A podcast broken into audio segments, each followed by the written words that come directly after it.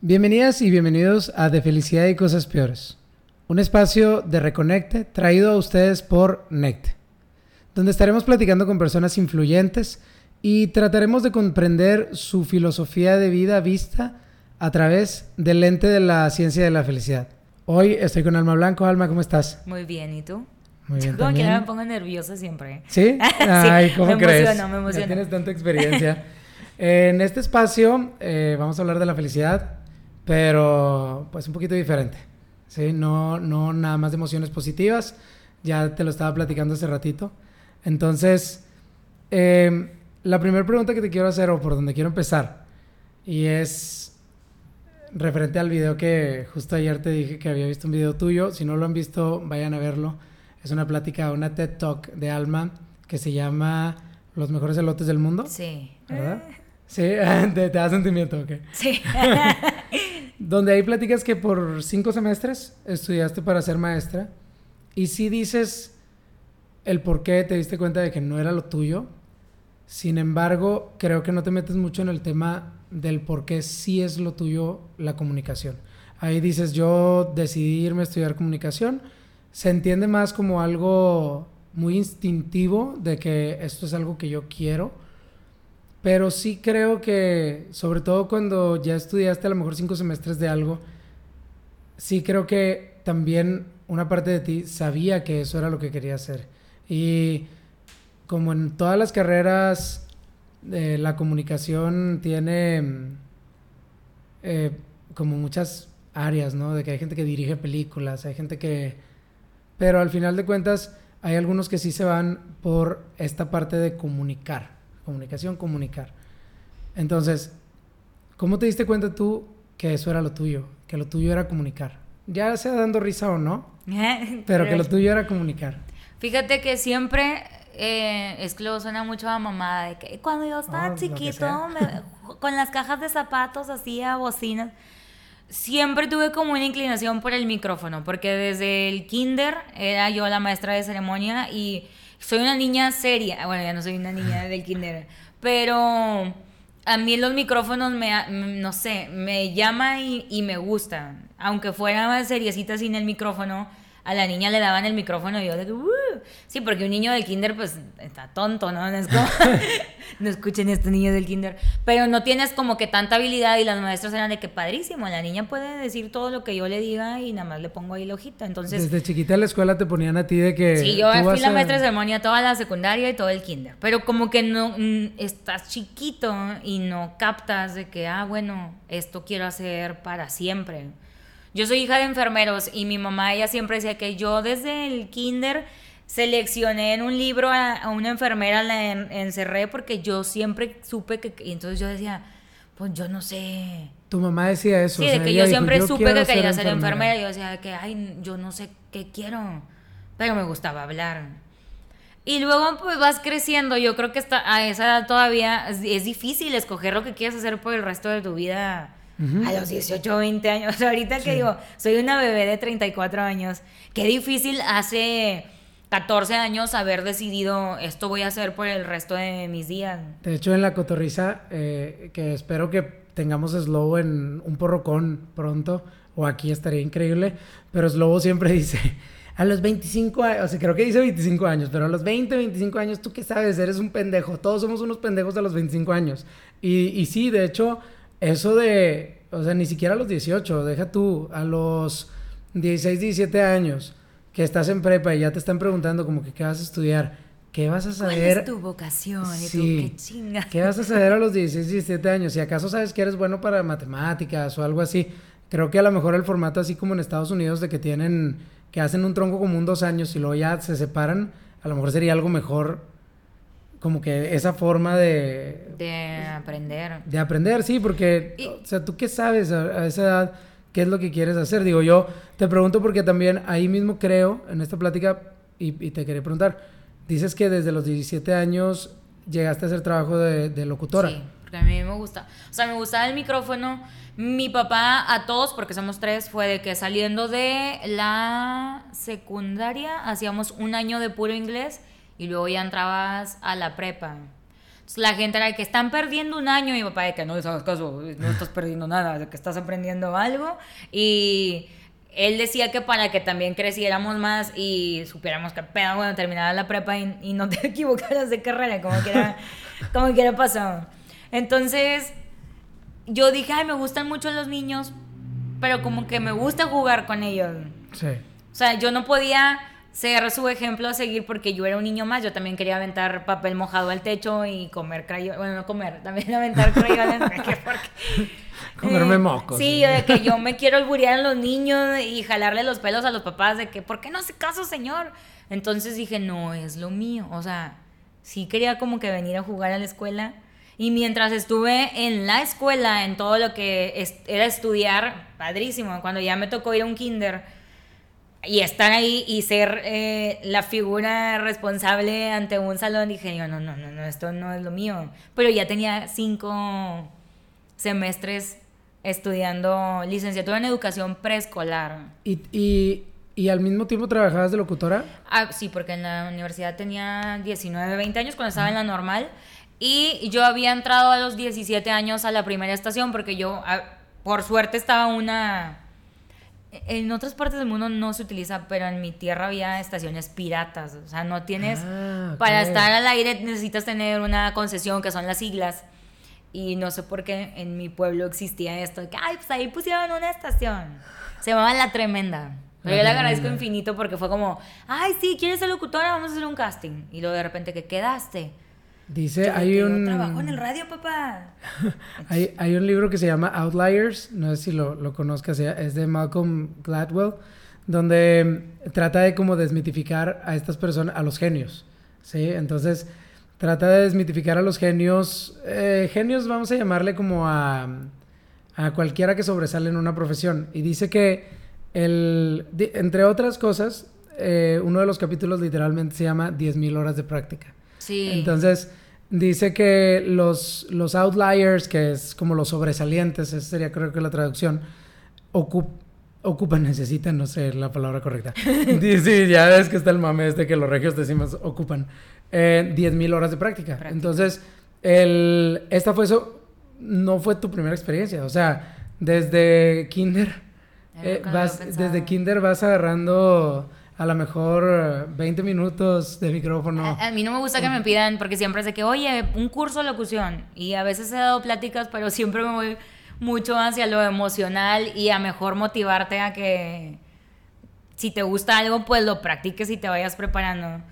Porque no sé cómo lo, o sea, no sé cómo decirte, así eres locutor. O sea, te puedo decir de que, sí, respira con el diafragma y busca eh, crecer tu vocabulario y practicar tu dicción pero no sé cómo lo hice porque lo hice toda la vida y, y, me gustaba, o sea, era como, yo quiero estar hablando en un micrófono, no me había puesto a pensar que desde el kinder, porque según yo, de que a los 17 años entré al radio. Pero aún así, si ahorita tú escucharas a la alma de 17 años... Sí, sí cambió. Sería muy diferente. Tengo guardados muchos comerciales que grabé cuando empezaba y era como, uy, ¿quién le dijo que era? Que estaba cool. que era locutora. Eh, entonces, vaya, esas horas y horas y horas sí hay un efecto importante. O sea, sí la práctica, es lo que dice Malcolm, el, el, el autor del libro lo que dice es, no hay como genios naturales. O sea, no hay gente que desde, que de la naturaleza y de la nada sean excelentes en el fútbol. O sea, puede ser bueno y tener algún talento natural, pero para poder ser sobresaliente necesitas horas y horas de práctica. Y en tu caso se dieron... Digo, está padre eso que dices que motives a la gente porque al final los motivas a practicar. El, no, tú no traes así como que, ay, la teoría dice que tienes que hacer esto para no decir este o cosas sí, pero es como, y la gente es, es que quiero un curso para ya ser locutor. Y aparte tenemos, humanamente no sé qué pasa, que todo queremos ya. Entonces, de que, ay, voy a la playa, ¿cómo bajar 30 kilos en una semana? Que, pues si querías bajar, te hubieras puesto hace un chorro. O cómo aprender todo esto que nos venden de cómo aprender inglés en cinco días. Y todo queremos súper rápido. Entonces, como, no, tienes que. Siempre ha sido. Siempre ha sido una persona de procesos. O sea, de, de, de que ¿Siempre has tenido en cuenta de que el proceso largo es como el camino? Pero yo creo que me tocó una... esa generación. Y yo me doy cuenta que, como, ¿por qué queremos las cosas ya? Porque hay gente que ya creció con esa rapidez. El rápido. A, mí, sí. Y yo siempre digo, yo agradezco mucho. Yo crecí en la frontera de Laredo, Texas, Nuevo Laredo, del lado mexicano. Y mucha gente, sobre todo aquí en Monterrey, es de que ibas todos los días. ¿Y qué se sentía? ¿Y qué? Y yo, no. A nosotros nos llevaban a Laredo, Texas dos veces al año que era en Navidad y a lo mejor en a mitad de año junio así. Y entonces digo, ya sabía que me iban a comprar un juguete porque no iba todo el tiempo, o sea, era como wow. Y en junio te lo compraban de que, ah, yo quiero esto en los catálogos que veías, de que, mamá, este, de que, ok. Y en Navidad era como que se lo vamos a mandar a Santa Claus a su oficina, porque Santa Claus existe en su oficina y nosotros somos sus ayudantes, y de que, adelante. Entonces, valoraba mucho el que tenía que esperar algo, no lo iba a tener todo nada más porque vivía en la orilla de Estados Unidos. yo siento que en mi casa siempre fueron muy así como, si es tuyo, si lo vas a tener, pero requiere que lo esperes. Y también involucraba que te portaras bien y cosas de sí, estas. pero yo me portaba súper bien. No, tenías problema con eso. No, batallón, no. O sea, si había, al final de cuentas, había alguna meritocracia. O sea, creciste pensando, si hago lo correcto, obtengo lo correcto. Sí. Sí, porque a veces pienso, escribía a los tres años. ¿Escribías a los tres años? pero tengo el recuerdo y luego mi mamá saca los dibujos de que, mira, de que le ponía los precios de las latas de la alacena a las cosas que hacía y se las llevaba a mi abuelito de que, hola, ¿me la compras? Y mi abuelito de que, wow, la niña escribió. Y entonces yo contrabandeaba mis planas con mi abuelito para que me diera dinero. Entonces digo, siento que de cierta forma aprendí o, la niña comprendió de que, ah, si soy buena haciendo lo que hago, voy a tener una remuneración. Sí. Y era como, ay, ¿por qué? Porque recuerdo así que ¿Cómo? Pues escribí porque pude escribir, no es como tengo que escribir para que me paguen. Y esto era como, escribí hoy y, y fue como, ¡wow! Y yo, hola, escribí otra vez. Pero la, pero la remuneración no siempre era económica, o sea, también. No, era eh, lo que todos estamos buscando de que, oye, me quieren y soy reconocida porque escribí, de que, pues, oigan, puedo escribir más y dibujar a mi abuelito, y cosas así. Volviendo al tema de la... Del, Ve terapia. volviendo al tema de los... de la... como trayectoria, porque yo le quiero llamar así. Dices que también en este video platicas sobre la... Por, eso te preguntaba lo de la remuneración, porque platicas sobre obtener experiencia, que también es una súper remuneración, ¿no? Entonces, el... Empiezas a los 17 a, a tener esta experiencia con, en la radio esto era en Nuevo Laredo. ¿Cuándo te vienes acá a Monterrey? Me vine en el 2013. 22 de agosto del 2003.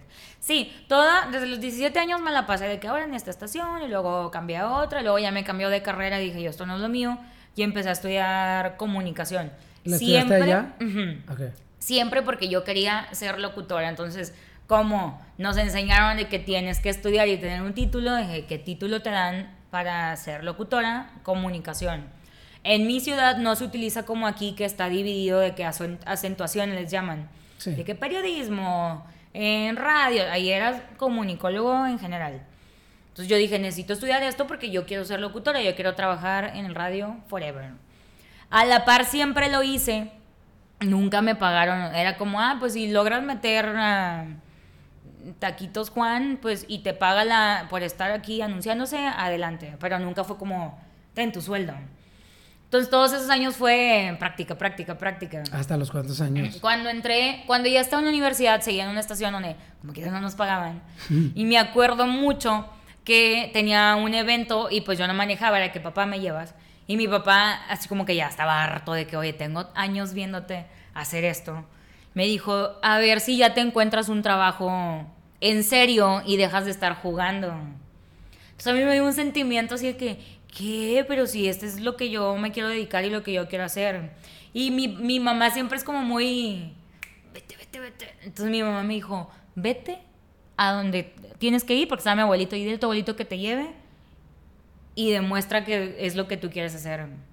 Yo me acuerdo, porque era del otro lado, que yo iba llorando así por todo el puente internacional número uno eh, de Nuevo Laredo, Laredo, Texas. Y yo veía el río Bravo así, decía, le voy a demostrar que no estoy jugando y que yo quiero vivir de esto y que puedo vivir de esto. Ya después, o sea, que todo perdonado, que después ya mi papá un día de que, perdón, es que yo quería lo mejor para ti, de que, Sí. ah, claro, no era como, me la voy a chingar y que no. No, para nada, para nada. Pero, pues yo dije, yo voy a demostrar y, y también demostrarme a mí misma que yo quiero esto y, y, y que puedo. Entonces le seguí y cuando me vengo a Monterrey... Me eh, gusta mucho que me digas esto porque en los videos a veces se oye como que la parte muy bonita o la parte bonita de que, ay, sí, yo estaba ganando experiencia, pero en el momento, o sea, ya lo ves para atrás y dices, Y estuvo con mejor- madre esa experiencia, pero que gané, pero en el momento sí, sí le dudas, o sea, y sí le piensas y sí dices, puta, a lo mejor debería estar ya haciendo otra cosa, meterme a ventas en alguna empresa o qué sé yo, o sea, dice- Y aparte teníamos una ventaja, en no, no estábamos tan saturados. Ahorita, o sea, yo no tenía en aquel entonces un Instagram o un TikTok, un Facebook que me dijera que a Perenganito ya le está yendo súper bien en, en locución o que aquel ya tiene tantos seguidores o que aquel ya vive haciendo que a lo mejor cosas que también te gustan a ti. Sí. Entonces no había con quién compararte y es una ventaja, sí. Sí, Porque en ese era entonces como, sí. ah, pues yo quiero esto y, y lo voy a hacer. Oye, pero a veces, a lo mejor ahorita es como, digo, no- es una pequeña crítica a las redes sociales, lo que acabas de decir, y pudiera sonar como un comunista criticando desde su iPhone, porque pues tú te, parte de tu, de lo que ganas es por todo lo que haces en redes sociales, o sea, Instagram, TikTok, que te da súper bien ahí, que las marcas te contratan, etcétera. Entonces, el, el, tiene su bueno, ¿no? O sea, las redes sociales. O, o sientes que Eh, Como todo en la vida tiene sus pros tú y sus todavía, contras. todavía tienes, o sea, todavía sientes que a ti, por ejemplo, te afecta. O sea, te afecta de que te comparas, te da esta ansiedad que sí puede dar, o sea, de que, güey, no mames, este vato le va mejor que a mí, o, em, o esta chava está logrando estas cosas y yo no, o eh, todo el mundo se está casando, típico en Monterrey, o veo que estas personas bien felices y yo aquí estoy toda agüitada en mi casa, o sea, todavía te afecta o haces algo o tienes algo tú algún proceso mental para que no te afecte o no te metes o no te metes tanto No, mejor. sí, o sea, me gusta mucho el tema. Yo creo que tengo muchos años tratando de entender cómo funciona nuestra cabeza. Obviamente somos humanos y creo que cosas que más me han llegado a lastimar es que me desees la muerte. Y sobre todo cuando digo, no, pasa? ¿eh? Sí, sí, sí. Y no soy, dijeras tú, bueno, y ni así nadie se lo merece. Mi contenido es polémico, o estoy hablando de política que a lo mejor se presta, o eh, tengo posturas así de que defendiendo cosas como para hacer polémica, ¿no? Es de que pues estoy cocinando aquí con madre, bien a gusto, o diciéndote, estos tacos saben chidos. Y imagínate tú que estás echándote tu café en la mañana y de repente abres el Instagram y es de que, ojalá que te mueras, hija de tu puta madre. Es como, Pero oye, espérate, sí, de que, y dijera, ni yo te hice nada, ni, ni, ni estaba atacando a nadie. Y me- lo que me, me duele es que no me conozcas y, y no te puedo explicar persona por persona de que, oye, no estoy haciendo esto solo porque quiero likes, no estoy haciendo esto porque ayer se me ocurrió, o sea, tengo años tratando de que el mundo tenga más panzas y corazones contentos. ¿Y has, detectado el por qué? ¿Has detectado el por qué te, te ha llegado eso, o sea, ese comenta esos comentarios? O sea, de que, ah, mira, es que subí esto y esto fue lo que provocó. No, nada. Sí, porque a la gente no le gusta que, por ejemplo, algo con lo que recibí mucho ataque fue porque comí con unos albañiles. Entonces la gente estaba enojadísima así. Como si te hubieras aprovechado de los Muérete, albañiles. sí, white sican. Y luego mi papá, ¿qué es white sican? Te pusieron ahí. Y yo, "Ah, no, papá, no, no hagas caso.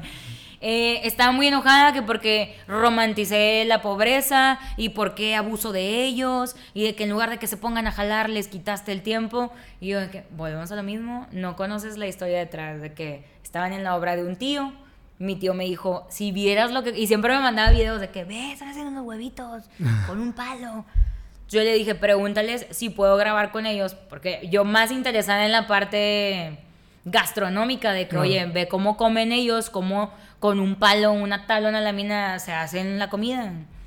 Entonces ellos fue que sí, que venga. Y les llevé yo la comida, yo no les fui a quitar nada. Sí. Y estaban con permiso del señor de la obra de, ah, claro.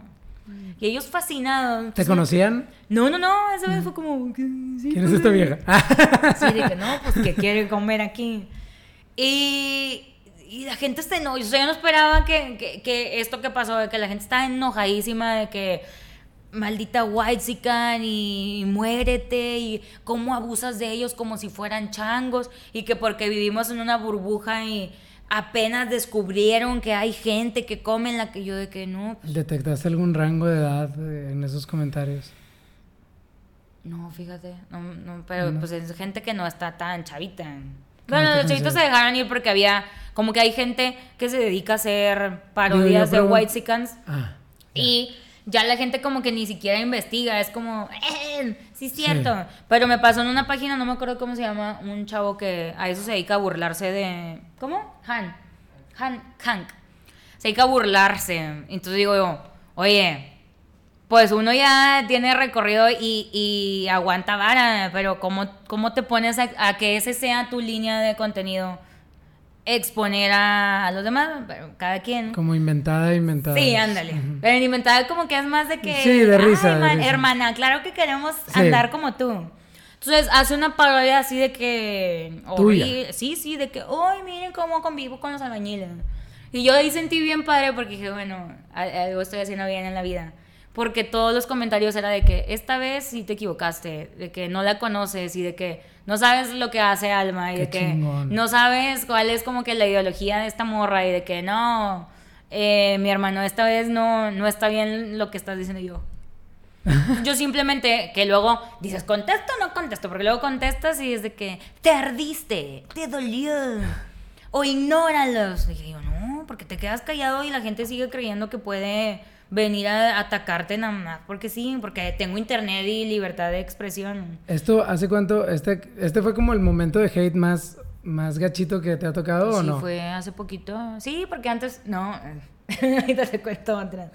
Entonces, yo lo único que fui comenté fue que, de que, pues cada quien, ¿no? Yo, lo único que quería y que he querido siempre es que si este video llega a tocar a una o dos, una persona que diga, oye, yo también voy a llevarle de comer a los albañiles o yo también voy a compartir con los guardias de mi colonia o a quien sea a mi alrededor, yo hoy voy a ir a, a darles algo, yo con eso me doy por bien servida. Y a lo mejor esto conlleva que otras personas me ataquen, pero dije, no fui a escupir a los albañiles, no, no, no estoy haciendo algo que digas tú, no, se le pasó de lanza, entonces dije yo, no. Y yo decía que los albañiles, porque me decía mi tío que los albañiles están bien contentos. Que todos en su cuadra vieron el video, sí, de que todavía tienen comida de la que les llevaste y ellos se la pasaron bien a gusto. Entonces yo dije, pues no puedo ir cuenta por cuenta decirte que, oye, no me digas white Sí.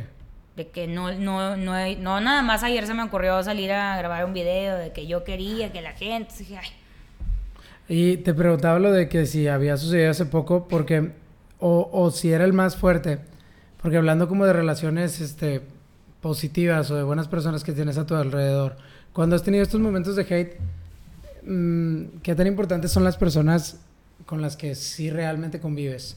O sea, normalmente tomamos, es bueno retroalimentarse.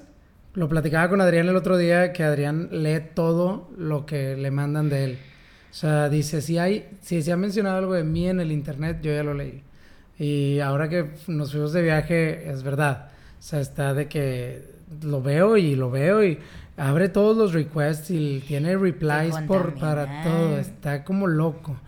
Y, y, hablábamos de que, de que hay veces que sí le molesta, hay veces que no, eh, pero que cuando realmente le importa, pues es cuando tiene, de, cuando viene de, pues de, de gente que sí le va a importar, o sea, a lo mejor de Cari, de... de, ah, sí, de la gente que te quiere. De la gente que te quiere, ¿no? Entonces, pero no se me había ocurrido preguntarle, porque pues también a Adrián le toca un hate enorme muchas veces. Y ahora que te tocó a ti, ¿qué tan importantes son las personas, pues como tu papá que vio el mensaje y te dijo que es white o como Rafa, o, o sea, las personas que, que están ahí para apoyarte, ¿qué tan importantes son para apoyarte con ese hate que pues que llegas a vivir. O, de plano no, no, no tanto. Sí, soy muy afortunada. Una con la pareja que tengo, Rafa, el regio parrillero. Porque él es como muy. Yo de verdad le digo que no te, no te altera nada. Él me dice que yo ya me estresé muchos años. Tuvo un problema en el corazón que casi se nos muere a los 24 años. Entonces él dice, yo ahí me di cuenta que me estoy estresando y no voy a ganar nada más que a lo mejor perder mi propia vida. Entonces nada vale la pena que te alteres. Y yo, pues no es tan fácil de que... Porque a veces le digo, estoy estresada. Y me dice, pues no te estreses. Y yo, pues no es así como, uh. Y él me dice, sí, yo lo decidí y, y así soy. Entonces, obviamente yo me recargo mucho con él de que, oye, ve lo que... Y que me muera y que... O sea, cosas que dices tú, no, o sea, no me conoces. Si yo dijera, soy bien mierda y me lo merezco, pues como, pues no estoy haciendo no soy mala, siempre digo que porque no soy mala, porque ah, me dices esto y él siempre me dice que no te conocen, no puedes no te conocen y no puedes tener contento a todo el mundo y de que a lo mejor es gente que su vida pues no está tan padre y lo único que vemos en internet es que oye eh, le está bien, yendo bien a esta persona de que déjame el ataco porque qué coraje. Y mi mamá es un ser de luz, yo le digo que ya esta es su última vida porque yo siento que ella ya, sí. Muy sabia. Sí, sí, sí. Y ella siempre nos ha mantenido como muy aterrizados. Ella siempre me decía, eh, seas quien tú seas allá afuera, cuando vengas a la casa tienes que seguir tendiendo tu cama. Y de que aquí sigue siendo almita, porque así me dicen en mi casa, yo de que, ah, pues sí. Entonces nunca es como, ah, no, yo soy el alma de los tacos, o ya soy la de TikTok, siempre es como, ah, no, pues hago lo que me gusta hacer pero yo sigo llegando a mi casa a atender mi cama. Te aterriza tu casa. Sí, sí, sí. Y de repente mi papá es el que me dice, porque como tienen ahí, tienen un solo celular y ellos se lo prestan y de que leí que, de que me pregunta cosas que a veces, oye, ¿por qué? O te dicen un montón de cosas, de que, ah, sí, no te preocupes, de que ni los leas. Yo siempre les digo de que no los leas porque nada más te vas a llenar de cosas que a lo mejor no puedes procesar porque nada más estás viendo como a tu hija y no te dedicas a eso. Como yo siempre comparto muchas cosas que me dicen mis papás, pero como que la frase o el texto. Pero yo siempre cuido mucho de que, ay, no los voy a subir porque no quiero que, les que los ataquen, porque ellos no se dedican a eso. Entonces, como, a mí dime lo que quieran, pero me va a doler mucho de que mamá, vamos a grabar una receta y que digan algo. Y yo digo, no. Está padre que los cuides tanto. yo sí los cuido. Y nunca les he preguntado de que, oigan, ya los puedo subir. Oye, y a los, y a los que son, porque me imagino que los tienes detectados, a los y las superfans que tienes, porque los debes de tener, que siempre hablan bien de ti, que te defienden, que hasta en Twitter se pelean o, o en alguna otra red. ¿También te funcionan? O sea, ¿también te sirven como red de apoyo hasta cierto punto? Sí, porque hay mucha gente que a veces yo digo que no los conozco, no los he visto nunca en mi vida y esta persona la siento como, ah, es mi amigo o mi amiga de que, ah, me comenta siempre, me pregunta. Como tu amigo, tu amiga, claro. Se saben como el hilo de la historia, de la película, en lo que va de que, uy, yo me acuerdo cuando dijiste o que andabas en el camión y por ejemplo cuando compré apenas mi primer carro el año pasado de que no manches, de que yo te vi crecer y me da mucho gusto. Y de que ah, hay gente que ha estado. Se trae el hilo de la telenovela. Qué padre. Y volviendo al tema del, de ahora que dices lo del carro, ¿cuál fue tu trayectoria? Empezaste en. Y, por trayectoria, eh, o sea, también me gustaría que nos platiques como cuáles fueron para ti puntos clave donde tú dijeras o sea, por ejemplo, cuando entraste a la estación, pues quieras que no, a la primera, quieras que no, pues es un logro. Y, y, quiero ir como, ok, te graduaste, es otro logro. El, em, ¿Te graduaste y después de graduarte te quedaste en Nuevo Laredo un tiempo o ya fue cuando te viniste para acá? Me gradué en, diciembre del 2012. Y en... Yo también, creo. Somos de la misma generación. En agosto del 2013. yo llegué a Monterrey un 22 de agosto del 2013. Entonces yo ¿Llegaste a buscar trabajo o ya tenías? A buscar. A buscar. Yo ya estaba trabajando en radio toda la vida ya, entonces de repente junté mi dinero. Yo tenía 10 mil pesos que yo me sentía... Millonaria. Millonaria, así de que me van a cargar por garzasada y me van a echar aire con palmas. Entonces yo les digo a mis papás de que me voy a ir a Monterrey porque una compañera de la estación de radio donde trabajaba me dice, estoy tomando un curso de locución. Y yo, ay, qué padre, yo quiero. Y me dice que está lleno. Entonces yo dije, ay, ¿qué le estoy preguntando? Entonces yo marqué y me dijeron que no, sí, nada más los sábados. Y dije, pues voy y vengo. Todo mi sueldo, porque me pagaban 900 pesos a la semana, se iba en los autobuses. Y luego mi mamá me dice que yo no puedo mantener otra casa porque mi hermano también en ese entonces estudiante en Saltillo. Me dice, no puedo mantener otra casa en Monterrey, o sea, la de nosotros, la de Saltillo, y tú ya terminaste de, estudiar, pues. Entonces le dije yo, no. Yo me aviento. Sí, de que yo tengo mi dinero. Entonces iba y venía todos los fines de semana y no sé, yo siempre dije, me voy a morir viendo el Cerro de la Silla porque Nunca me, me gusta mucho esta ciudad. Sí, de que no, o sea, yo quiero estar aquí, me encanta. Entonces, iba y venía y decía que me voy a quedar. Hasta que un día dije, encontré que mi tarjeta de la escuela, la credencial, yo ya estaba graduada, se vencía hasta el 2000 20, bueno, no sé por qué tenía tantos años de vigencia y era 2013. Mentí, 2017. Entonces, si tú usas la tarjeta de estudiante en periodo vacacional, te cobran la mitad. Y yo llegaba con mi tarjeta que, hola, soy estudiante. Y de que, ah, no, pues pásale. Pues cuando ya se iban a acabar las vacaciones, digo yo que tengo que quedarme, o sea, o me quedo allá o me quedo acá porque ya no voy a poder estar viajando. Y me vengo a Monterrey, así de que vine al curso el sábado, vi un DEPA, el jueves de la siguiente semana ya estaba con mi mochila y mis tres cajitas, porque te vienes así. Cuando voy, digo, mi mamá me dijo, yo siempre supe que te ibas a querer ir, tú vete. Y mi papá, ¿cómo que te vas a ir? No tienes nada, ya tienes trabajo, ya te ofrecieron algo. yo, no, pero aquí estando en Nuevo Laredo sentada, no me van a venir a tocar de Monterrey de que, ¿quieres eh, una oportunidad en el radio? Entonces digo, tengo que estar ahí. Y yo estaba como que muy confiada de que sí puedo. O sea, que lo voy a ir a intentar porque todo el mundo dice que estás loca, es que hay mucha gente allá, no vas a poder. Llegué, me, me acuerdo que me dejaron, bajaron todo y se fueron y me puse a llorar así en las escaleras de la primera casa que tuve. ¿Qué, qué hice?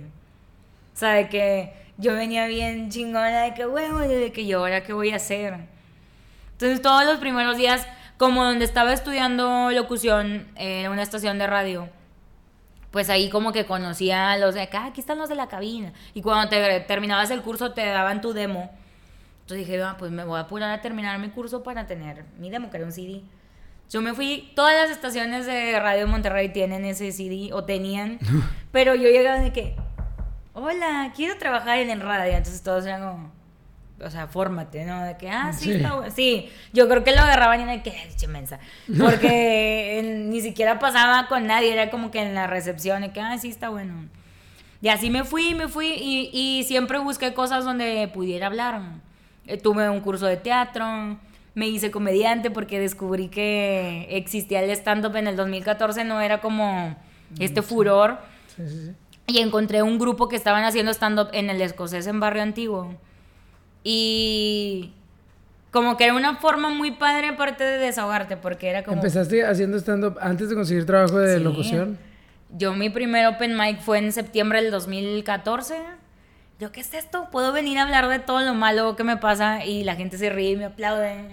y me pagan con unos tacos y una hamburguesa o proyección. Pero estábamos felices porque estábamos como que abriendo este nicho y esa emoción de que vinieron dos mesas y que una cenó y ya se fue y la otra son los otros comediantes, entonces no hay público.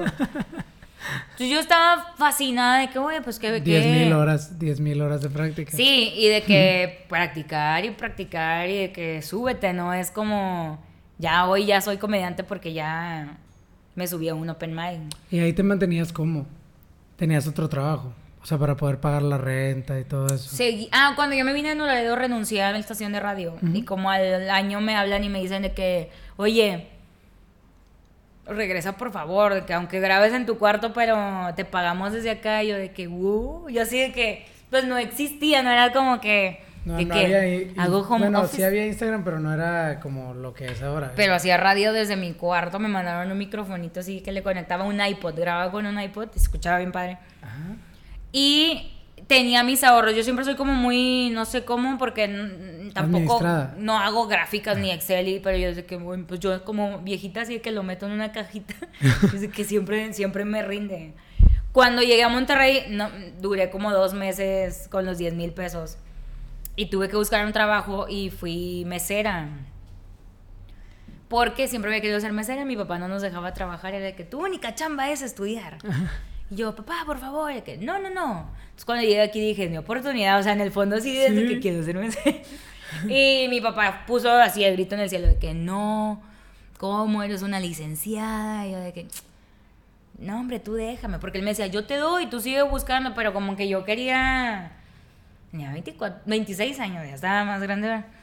sí. No estaba tan chiquita y yo de que, no, papá, déjame ser independiente. Y mi mamá era que tú de- haz lo que tengas que hacer, yo hablo con él. O sea, ella siempre como que me aventaba. Oye, ¿y tampoco tenías amigos acá. O sea, no, no, no, o sea, conocí a la gente que fui conociendo. Mis primeros amigos son los meseros del restaurante que estaban mucho más chiquitos porque era gente de prepa de 18 años y yo ¿Y 26. lo- todavía los, los ves o hablas con algunos? Sí, he, he seguido la... O sea, hay gente La que sí ya triunfó en el corporativo del restaurante o Qué que se dedican a la industria gastronómica. Entonces yo me, que me hice mesera y seguía preguntándome qué hice, o sea, por qué... Sí, porque como que se te empieza a pasar la, la emoción de, wow, me cambié de ciudad y jiji, jaja, es como, oye, tengo que hacer de comer, tengo que lavar, tengo que mantenerme, tengo que ir a trabajar. Y las primeras dos semanas me acuerdo que tenía dormidas las piernas, porque estás parado un chorro de horas y yo, mamá, me voy a morir. Y ella de que, ¿cuándo has visto en el periódico muere mesera por trabajar? Y yo, "Mm", y me decía de que pues nunca hiciste nada en la vida, obviamente tu cuerpo es como, oye, ¿qué es esto? Pero tu mamá sí, o sea, no veía con malos ojos que trabajaras, no era como tu papá, pues. O sea, hasta cierto siempre- punto de- te, te apoyaba. Ella siempre me dice, y luego me pide perdón de que yo quería que fueras una mujer muy fuerte, y luego me dice, a lo mejor a veces siento que exageré, Exageré. pero yo quería que tú fueras fuerte y independiente, y yo de que no te preocupes. Lo lograste. Sí, que lo lograste, pero me dolió mucho. No, no te preocupes, es que yo soy muy sentimental. O sea, en general siempre quiero llorar con todo, pero estoy bien. Entonces, pues aprendí mucho, también agradezco mucho esa etapa porque nunca había trabajado y ser mesero es... Es una chinga. Sí, y también yo decía, qué rico, es como una oportunidad todos los días de platicar con mucha gente. Y, y yo siempre esto lo veo ahora que estoy del lado de las reseñas de comida, como no depende de, de ti, o sea, de ti que estás recibiendo algo de otra persona, sino de lo que esa persona esté cargando. Y gran Sí. ejemplo que nunca olvido es que un día atendí dos meses y claro que yo como yo soy bien nerd, yo, ten- yo quería ser la mejor mesera, me sabía el menú de pe a pa, todas las reglas, o sea, era una mesera chingona. Entonces yo de que no, bien padre. Y tenía dos mesas y de un lado un señor me dice, ¿a qué hora se te va a dar la gana atenderme bien? Y yo pensando que, ¿qué? Estoy haciendo todo el protocolo. Y yo viendo mi manual de que, si estoy haciendo todo bien. Y yo, "Ah". Y en la mesa enseguida, mi- misma alma, misma el día, un señor de que, wow, esta es la mejor mesera que nos ha atendido, estamos bien felices. O sea, cada quien con su familia. O sea, nadie me está tirando el pedo. Ent- sí, pero iba a decir. Entonces yo dije, qué importante es que a lo mejor este señor está enojado por algo, a lo mejor no viene a gusto con los que está, y como el otro está bien feliz, él interpretó que mi trabajo era el mejor del mundo y el otro que no sirvo.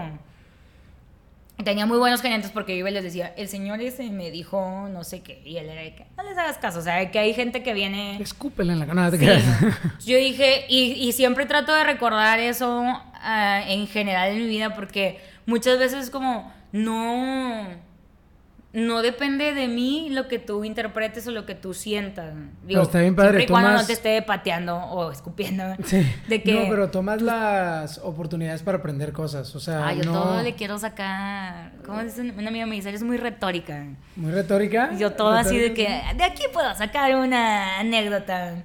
Platicando con un psiquiatra en, en otro espacio que hicimos aquí, yo le preguntaba que, porque hablamos como temas de estrés, ansiedad, de hábitos autodestructivos, o sea, como que cosas muy básicas y le dedicamos un episodio a cada cosa. Y yo quería, y todo lo relacionábamos con la pandemia, porque pues si relacionamos la ansiedad con la pandemia y te platicamos sobre eso, vas a poder decir, ok, yo también sentí ansiedad, o yo también, o sea, todos lo sentimos, todos sentimos estrés en la pandemia, todos sentimos ansiedad, todos agarramos un hábito ah, semi o autodestructivo o semi autodestructivo, o sea, todo nos pasó. Y le dije, oye, eh, ya para lo último, quiero que nos platiques, eh, quiero hacer algo de qué fue lo bueno que sacamos. O sea, por ejemplo, yo saqué de bueno que aprendí a vivir con menos. O sea, yo, yo soy muy, yo soy mucho de que, no sé, trabajo, trabajo, ahorro, ahorro, y ya que tengo una cierta base de dinero, sí. ya empiezo como que a gastar un poquito más, pero no me gusta estar gastado, me gusta tener mis ahorros, me gusta tener mi dinero. Y luego, ahora en la pandemia no se pudo, o sea, no, por, porque no había, eh, yo tengo mis, mis empresas y preferimos pagarle a la gente que pagarnos a nosotros, mi hermano y yo, que los socios. Y pues nos dejamos de pagar un rato. Y pues, me fui acabando esos ahorros que tenía. Y yo, madre, ¿no? O sea, me sentía ahogado y todo. Y fue donde te dije que, que empecé a meditar y todo. Y aprendí a, a vivir con menos. Y yo dije, bueno, esta fue mi experiencia. Y le, le dije al, al doctor, quiero que le ayudes o que le des consejos a la gente sobre cómo ser reflexivo para poder decir, esto es lo bueno que le saqué. Y él, mm, me- yo sentí en ese momento que me la cambió totalmente porque dijo que lo más importante era aprender a, dice, dice, el mejor consejo que te puedo dar, o, o el mejor consejo que puedo dar para eso, es que si te estás bañando, piensa, o sea, siente realmente el champú en tu mano, en el cabello. Cuando vayas a manejar, no manejes en automático de que, ay, estaba en mi casa y ya llegué al trabajo. Ve todo, ve las, los diferentes carros que hay, los panorámicos, ve la calle. em, eh, aprende a vivir el momento. Y, y ahí me explotó la cabeza porque dije, güey, no mames, sí es cierto. ¿Cómo puedo reflexionar si no viví el momento? ¿Cómo puedo reflexionar si no, si no, cómo puedo aprender de lo que estoy viviendo si mientras lo estoy viviendo estoy en el celular, en Instagram, dándole al feed? Entonces, ahorita por lo que, por lo que escucho que dices, se me hace muy chingón porque, digo, llevas, ni siquiera hemos entrado a que, habl- a que hayas entrado a, a radio que fue en multimedios, ¿sí, Sí, verdad? uy. No hemos llegado ahí y ya me estás platicando de cosas, digo, un mesero, por ejemplo, no traes el celular. O sea, un mesero es de que Lo, te lo ponían en una cajita. Porque Sí. como que había gente bien necia de que, güey, ¿por qué estás usando el celular? Sí, si, no, una, no. si te veo alguien en una mesa es de que, no me estás atendiendo porque estás en el celular. Entonces era como, guarden todos sus celulares. Exacto, no, pero aparte es un trabajo donde, ay, no sé, eh, trabajos donde a lo mejor involucra Excel o qué sé yo, pues sí, estás de repente, sacas tu celular y luego ya sigues haciendo lo que estabas haciendo, o a lo mejor estabas haciendo una cotización y te distraes un ratito, pero un mesero pues estás literalmente lidiando con gente, con tanto el, la cocina como con Claro. el comensal, entonces tienes que estar ahí, tienes que estar en el momento, tienes que estar donde, donde tienes que estar. Y, el, y por lo que veo, sí sacabas como experiencias, aprendizajes y, y está muy padre eso. Ahora, igual me imagino que cua- cuando improvisabas y hacías tus stand-ups, que, que bueno, a lo mejor no eran improvisados, a lo mejor sí los escribías, pero te subes al escenario y no traes el celular, o sea, estás viendo a la gente que te está viendo, te estás retroalimentando ya sea con risas o con no risas, este, pero te estás retroalimentando y estás viviendo el momento y estás aprendiendo de la experiencia y eso es algo que se ha ido perdiendo. O sea, que hemos ido perdiendo. Mi hermano y yo, mi hermano es un año, seis meses menor, a, menor que yo. Y, pero llegamos a estar en clases juntos en carrera. ¿Seis meses? Un año, seis meses. Ah, un año, seis meses. ¿cómo lo y llegamos a estar. pero, te- pero de hecho, la generación. Hubo un momento donde nos cambiaron típico a estas escuelas que hay más inglés. Ajá. Y yo traía muy buen inglés, entonces a mí no me retrasaron un año, pero mi hermano sí. Entonces tenemos dos años de diferencia en, en escuela. Pero bueno, ya en carrera tuvimos una clase juntos, control, ingeniería en control, me acuerdo. Y mi hermano eh, estaba obsesionado con el FIFA en el iPod. Entonces estábamos en clases y uno ahí todo nerd, como tú, poniendo atención, y mi hermano con el FIFA así. Y siento que eso las generaciones nuevas lo han perdido mucho. O sea, tienen el celular 24/7 y a veces ni para hacer ejercicio. O sea, están literalmente haciendo sentadillas con el celular en la mano, viendo algún video, el feed de Instagram. Y yo sí siento que sí tienen a lo mejor como que más capacidad para procesar información, porque están procesando mucha información todo el tiempo, pero, tan, pero no están teniendo como la capacidad de vivir el momento. Entonces, el, el, o sea, está padre esto que nos platicas, porque sí sacaste como aprendizajes de todo, o sea, de, de meserear, de la radio en pirata, de la radio pirata, de la, del, me imagino que también sacaste aprendizajes de haber estudiado para ser maestra de primaria, de, pre- de preescolar, perdón. No sé, o sea, ahorita me pongo a pensar que a lo mejor es mi, mi manera de sobrevivir o mi arma, porque siempre sé que, ah, de esto, tengo un amigo que me dice, ay, vas a sacar un podcast de eso, de que ah, se cayó una hoja, ah, ya vas a sacar... Se cayó una Yo de- perdón, de una que, hoja. ah, se cayó una hoja, de que ya vas a sacar un podcast de eso, yo de que, oye, sí. Pero ahorita que hablábamos de lo del restaurante, y esta frase es de alguien, no es mía. Batallé mucho para acordarme siempre de, ¿Quién de los dijo? autores. Ajá. Pero dice que la peor experiencia es la mejor maestra. Entonces, en el restaurante, las zonas estaban por colores y no sé por qué hay zonas donde la gente tiende a dejar más propina, que son como los boots que estaban en medio del restaurante. Y nadie quería las orillas porque la gente ahí no dejaba propina. Entonces, la peor zona del universo era una que era la zona naranja, porque era una zona donde se sentaban muchos grupos y la gente como que en grupo se apendeja y tampoco sabe dejar propina, entonces eso te perjudica.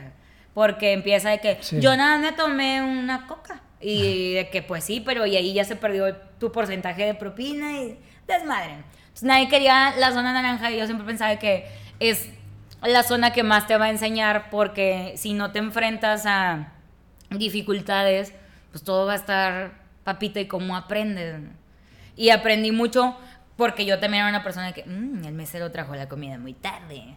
Pero adentro de la cocina se están matando y ya se enreataron. Y si los de la cocina no sacaron algo a tiempo, la cara que viene a la mesa es la del mesero y tú al mesero lo quieres ahorcar. Pero no sabes la cadenita que viene y todo lo que está pasando. Entonces como que también aprendí mucho a, a ponerme en el lugar de, de los demás. Y siempre analizo mucho de que me estás atendiendo mal realmente o me estoy dando cuenta que tienes a tu cargo 7, 10 mesas.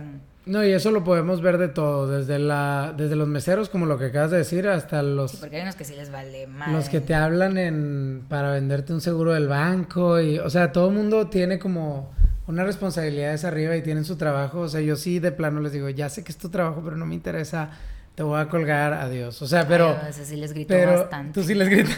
No, es que me hablan y me hablan y me hablan y digo, si el banco sacara las grabaciones de todo lo que les he dicho, estaría Sí. muy interesante. Sería gracioso. Oye, ¿y cuál fue tu primera experiencia, ya volviendo al tema como de, ahora sí tu carrera, carrera, en medios acá en Monterrey? ¿Y Entré cómo, y cómo le entra? Bueno, el stand-up es una Pues- artisteada, pero, pero en medios de comunicación, ¿qué fue lo que entraste? Ver, Un espera un. Voy a resetear este video nada más para que no se... 25. Ay, aquí- así. Sí, pero de una vez. ya, ahora te, sin no, no te que, Entonces, y ya el, el, ¿cuál fue la primera...? yo estaba estudiando, te digo, un curso de teatro que tomé y un compañero me dice de que, oye, ¿ya escuchaste que hay un casting en D99? Y yo, había escuchado, o sea, había, algo me habían mandado por Facebook, era entonces como que, uy, lo fuerte. Sí, sí. Y me acuerdo que venía en el flyer una chava así de que toda tatuada, de que con la blusita acá remangada y decía de que buscamos a una chava irreverente. Entonces yo eh, siempre he sido Irreverente. cero irreverente porque... A mí siempre me madreas. ¿Eh? A mí siempre me madreas. Bueno, pero no, no. yo siempre decía de que lo que yo tengo para darte lo tengo aquí, lo tengo aquí. Entonces, no me preocupaba o nunca me he preocupado de que voy a estar a la moda, voy a estar bien buena. Siempre como, ni siquiera me peino, o sea, como, o sea, salgo de bañarme y me desenredo, pero no era como, "Ugh, ugh". yo dije, creo que así como que a simple vista no me van a querer, pero yo decía que, que me pongan a hablar.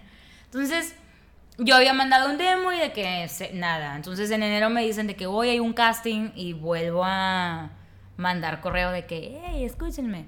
Y me dicen, ah, puedes venir al casting. Entonces en ese casting yo me acuerdo que yo siempre decía que yo voy a hablar y aunque estés echando mentiras es un casting. Entonces había un casting muy interesante donde te ponían así, que pasábamos los dos, de que las dos quieren. Entonces, la persona que estaba ahí, que después fue una de mis jefas y, y fue una persona muy mala conmigo, pero le agradezco mucho. Era de que estás en una esquina vendiendo tangas comestibles. Y así de que un chorro de gente atrás de un vidrio. Entonces yo veía quebrarse a las personas a mi lado. De que, cómetela. Y yo, o a mí me mama ese pedo. Y era claro. Entonces yo, entonces de ahí fue que, oye, no, pues es que les gustas tú y de que vamos a hacerte uno para tele, porque Gina Lina tenía un canal de televisión. Sí, claro, me acuerdo. que. Sí, entonces yo me Desvelados. agüitaba, a mí yo quería hacerlo, entonces todos los que estaban ahí me decían de que, no, tú les gustas, tú vas ganando. Hasta que un día me hablaron de que no, pues estás en la, así de la nada, de que puedes venir mañana y yo llorando en calzones en mi casa, que, claro que puedo ir. Sí, porque yo había llegado, ya tenía un año y medio y yo ya me estaba como Desesperando un poquito. desanimando. Y mi mamá un día que le hablé y le dije, mamá, es que como que me voy a regresar porque dejé el restaurante porque me había, había ganado un casting y luego en ese casting me dijeron de que luego te hablamos. Y yo, renuncié. Para Hits, era también estación de multimedia. Entonces de que yo, bueno, seguí de que me metí al stand-up, al teatro. Entonces yo le decía, mamá, pues como que no, no, no es lo mío. Y ella me acuerdo que me dijo un día, escuché que Jaime Camil entró a Broadway y él dijo que después de 700 castings por fin lo había logrado. 700 Sí, sí, castings. me- Órale. Entonces me dice mi mamá, no te preocupes, nada más te faltan 692. Y yo, ah, no, hombre, echan bastantes porros. Y yo. Pero qué chingón, Y ¿eh? sí, Me de que gusta. mamá, es que, y me acuerdo que ella me dijo, no señorita, usted no se va a regresar, usted dijo que iba por algo y, y búsquelo. Me decía, dijeras, oye, ya tienes 30 años allá en Monterrey, como que no la hiciste, regrésate, pero me decía, tienes un año. Y yo le decía, es que siento que no estoy haciendo nada. Y ella me decía, tiene su... Me decía, yo te voy a decir mis teorías con lo que hago en mi casa. Entonces me decía, ponle que me salgo de mi casa y no lave las vasijas.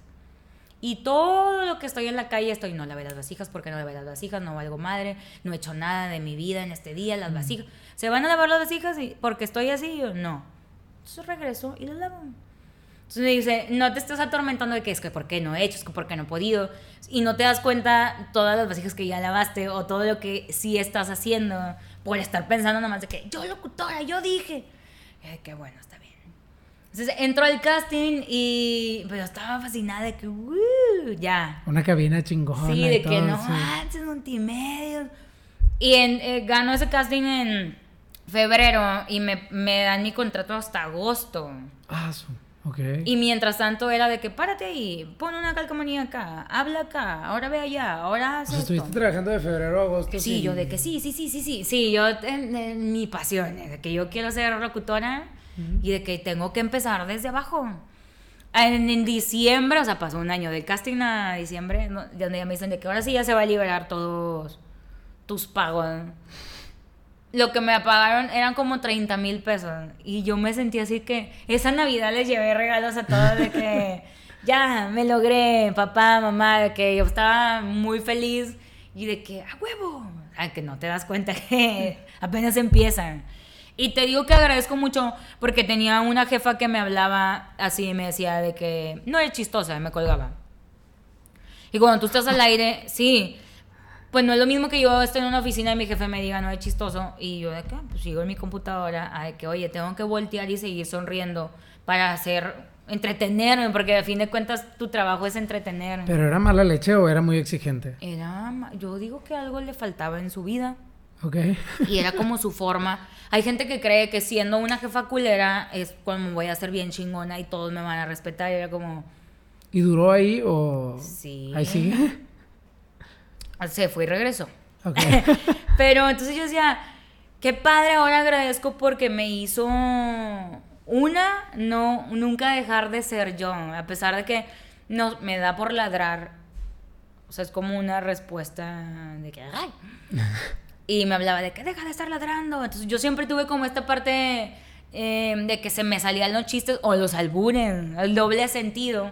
Y todo el tiempo me estaban regañando de que es que no suenas como una locutora de la Ciudad de México de ¿qué tal la hora del tráfico en estos momentos? No, ya estaba acá ladrando y hablando como cholo. Y, y yo decía, pero pues la gente está siguiéndome el pedo, sí. o sea, todos este, ¿qué, comadre? No, tienes que sonar. que-". Entonces yo siempre... Y a veces me decía mi mamá, ¿por qué tienen los ojos hinchados? Y yo lloré. Y me decía, ¿pero por qué te regañaron? Y yo, pues porque no quiero dejar de ser quien soy. Y yo de que, y tampoco siento que... No, nada más era rebelde porque sí, o sea, no, no la estaba mentando al aire ni... ¿De qué? Sacarme una chicha en un en vivo, o sea, estaba simplemente siendo lo que a mí me gustaba hacer. Y pues la gente se divertía yo de que yo, "Ah, esto es mi- me encanta, que yo quiero ser así. Entonces siempre hubo regaños, regaños y regaños. Digo, bueno, me enseñaron a trabajar con lo que tenía, con las herramientas que ponía y el espacio que me daban. Y eso me ayudó muchísimo ya que salía a la calle. Te- o sea, tenías, tenías como un molde que tenías que cumplir Sí. y, y sí te ayudó hasta Pues sé, cier- porque sé entrar en el molde, pero también no se me olvida cuál es mi figura. Exactamente, o sea, vaya... Sí, de que, bueno, quieres que entre al molde. Y como que siempre dije, bueno, tienes que entrar al molde porque es tu primera oportunidad en el Radio Monterrey. O sea, de que aquí puedo. Pero y luego ya iba agarrando vuelito y se me olvidaba y de repente otra vez me hablaban de que, oye, que no estés diciendo chistes. Y yo que, oye, pero estoy aquí en el control remoto y el cliente está feliz. Y de que no, pero a la jefa no le gusta que estés El control remoto era uno donde iban a... una transmisión, una de transmisión que ah. HB quiere que te pares allá y hables una hora de sus productos. Pues estás ahí de que, hola, estamos desde... Y es en vivo, ¿no? Todo... Sí, era, sí. era en vivo, perdón, era en vivo todo eso. Qué frío. Pero entonces digo, también ahí hicimos mucha locución de calle que hoy la gente que quiere hacer radio ya no... Ya no está dispuesta a aguantar tanto tiempo sin una paga, Sí. a empezar desde abajo, porque es de que, oye, no, yo qué te pasa, yo soy influencer, yo... Sí, yo- exacto. Sí, de que como que tengo que trabajar por esto que quiero si ya quiero estar en una cabina. Y hacer locución en la calle es una armota para la vida. Porque no es lo mismo que estar sentado en una cabina. Porque estás ahí, está pasando el camión, una señora te está jalando por acá, otro ya te quiere apuñalar porque no le diste un boleto. Entonces es, yo decía que, wow. Cuando me cambió a otra estación, yo estaba así de que, ¿qué, qué caja cargo, qué cable agarro? Porque ahí era de que, no, eres, no eres nada, eres un locutor nada más. Y Eso me acuerdo que en el primer evento me dice el que estaba encargado de promociones de que, Alma, siéntate, de que aquí está el talento. Hay gente que va a cargar esas cosas y yo, ya hablando un cable que, no, pero... Y yo de que, ah, bueno. Pero tengo las armas y si de repente se ofrecía, no me quedaba de que... ah, Oye, pero eso te ha servido, ¿no? Ahorita ya que... eh, ¿Estás en radio todavía? No. Ya no, ¿verdad? ¿Ya cuánto tiempo tienes sin estar en radio? Desde renuncié en medio de la pandemia. En medio de la pandemia. Te yo pregunto porque no, no acostumbro a escuchar mucha radio, entonces por eso... Y como que ya nadie... Pues ya nadie, puro podcast. Eh, no, no, no, te- sí te digo, no acostumbro a escuchar mucha radio, entonces sí sabía que, que, que estuviste como locutora, pero digo que te ha servido porque ahorita ya el, yo lo veo como, yo fui músico un tiempo y nunca fui músico de los que le cargaron los instrumentos, o sea, tenía que- yo que llevar los, los míos, ¿no? Entonces, el, el, no sé, digo, ahorita, qué esperanzas que, que músicos eh, grandes carguen sus cosas. Entonces, pero luego, si estos músicos que no van a cargar sus cosas ni de chiste, decidieran im- emprender, se darían cuenta que van a tener que cargar sus cosas. No hay nadie más que lo va a hacer por ellos, a menos de que pues le paguen a alguien para hacerlo, entonces te das cuenta que baja tu margen de utilidad y como baja tu margen de utilidad dices, mejor lo hago yo y aprendo a hacerlo.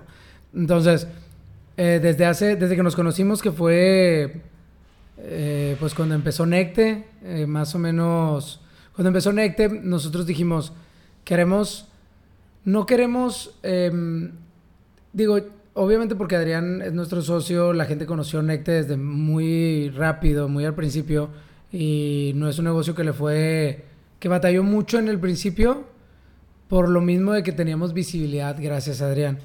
Pero luego nosotros decíamos, oye, queremos pues contratar gente, pero no queremos contratar al, clásico, clásica eh, influencer que, bueno, se da más en las mujeres que en los hombres que pues está muy guapa y muy buen cuerpo y anda enseñando y por eso la gente la ve.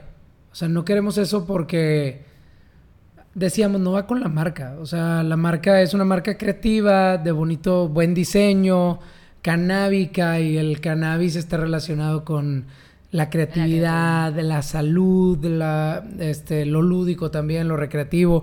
Entonces, eh, creo que fui yo el que se topó con algún video tuyo y dije, y le dije a Adrián, güey, lo voy a decir a Alma. Y me dijo, güey, está con madre Alma. O sea, Alma está con madre porque sí hace cosas chidas, güey. No es de que, nada más de que, pues mírenme cómo. Mis amigos de Necte. Ando en bikini y me pongo e, este, este CBD porque ando en bikini, ¿no? O sea, no fue así. Entonces, eh, pero me acuerdo mucho que, que ya tú dijiste, sí, eh, ahorita ando haciendo no sé cuántos videos y ya los estoy editando, etcétera, etcétera. Entonces, cuando dijiste ahorita, tú eres el talento y fue lo que te dijeron, pues tú no te encargabas, tú no te preocupabas que si se escucha bien o no se escucha bien, si se ve bien o no se ve bien, si está grabando o no está grabando. O sea, tú no te preocupas por nada más que por el talento, por hablar. En ese entonces, o sea, cuando te dijeron eso. Pero lo de la calle lo de grabar desde tu casa con un iPod, todo eso te dio armas para lo que estás haciendo ahorita. Que al final de cuentas es un emprendimiento, pues porque eres tu propia jefa. O sea, tú platicas con las marcas o la marca te busca a ti, eh, pues le haces una cotización, me imagino, le dices va a costar tanto, eh, negocias porque negocias. Entonces, ¿desde cuándo, eh, más bien, cómo empezó todo esto? ¿Cómo empezó todo esto? O sea, empezó, empezaste haciéndolo como por gusto también. El, no sé si fue desde, si, si empezó como el alma de los tacos o si empezó em, como alma y luego ya después te diversificaste hacia los tacos. Y luego cómo, eh, cómo después ya empezaron las marcas a buscarte, cómo, cómo fue todo este proceso.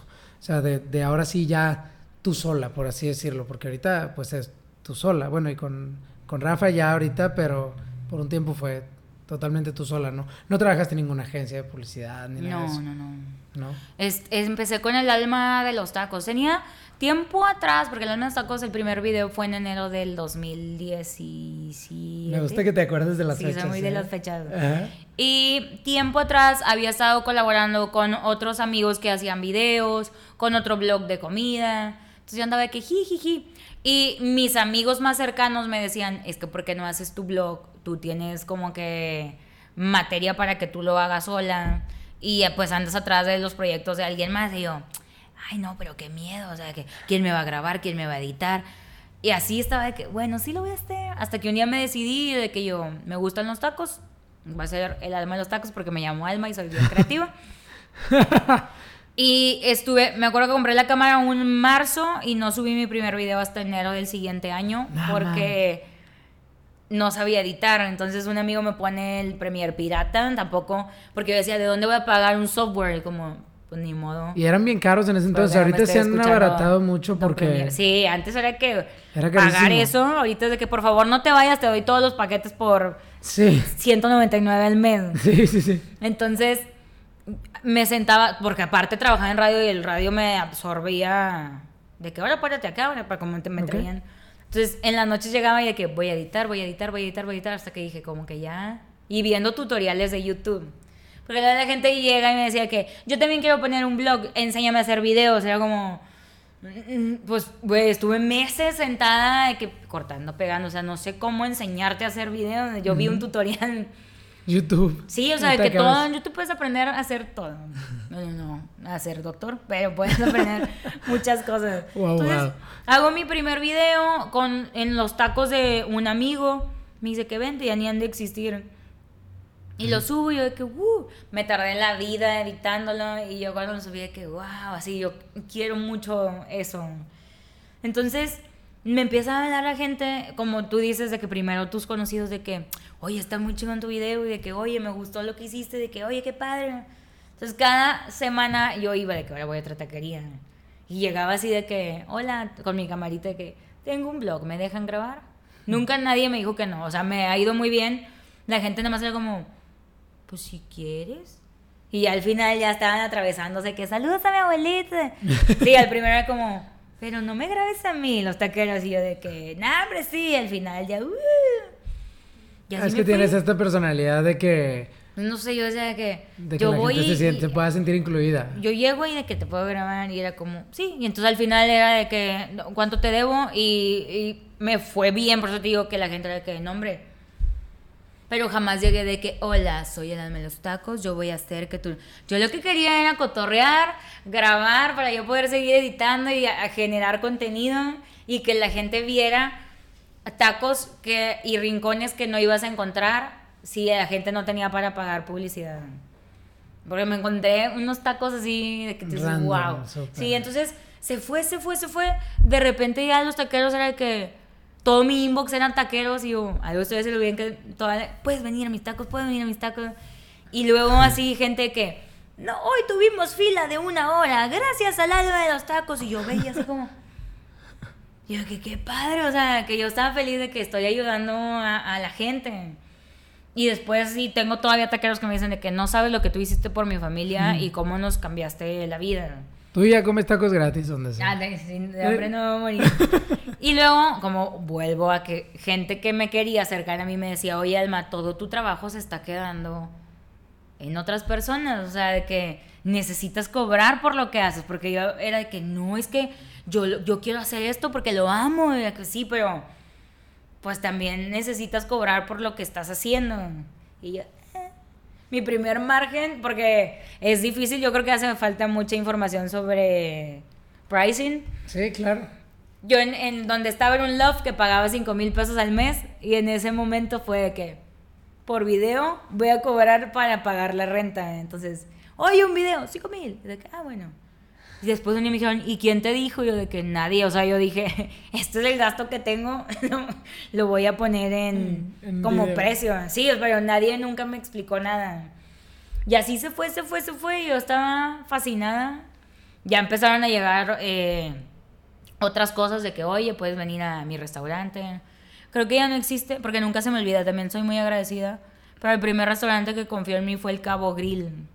El Cabo Grill. Y ya no, ya no creo que ya no existen. Pero tenía como cinco videos arriba cuando ellos me dijeron te queremos a ti y yo.